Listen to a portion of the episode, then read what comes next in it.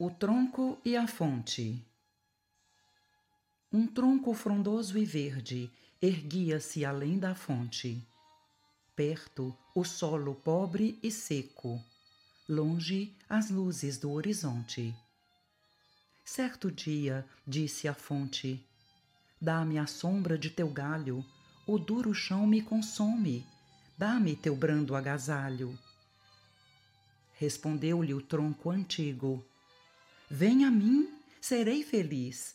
Serás a seiva da seiva que me alimenta a raiz. Desde então, o tronco e a fonte uniram-se à plena luz da grandeza que dimana da bondade de Jesus. O tronco reconheceu, vibrando de terno amor, que a fonte era a mãe bondosa de sua seiva interior e a fonte viu nele o Pai de sua imensa alegria, repousando em sua paz nas lutas de cada dia.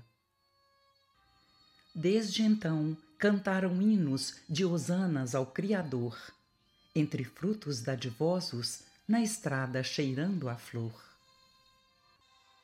A raiz, a água da vida levava consolação, e o tronco elevou-se ao céu com a fonte no coração. Houve sol e sombra amiga, flor e frutos na ramagem, cantigas de passarinho harmonizando a paisagem.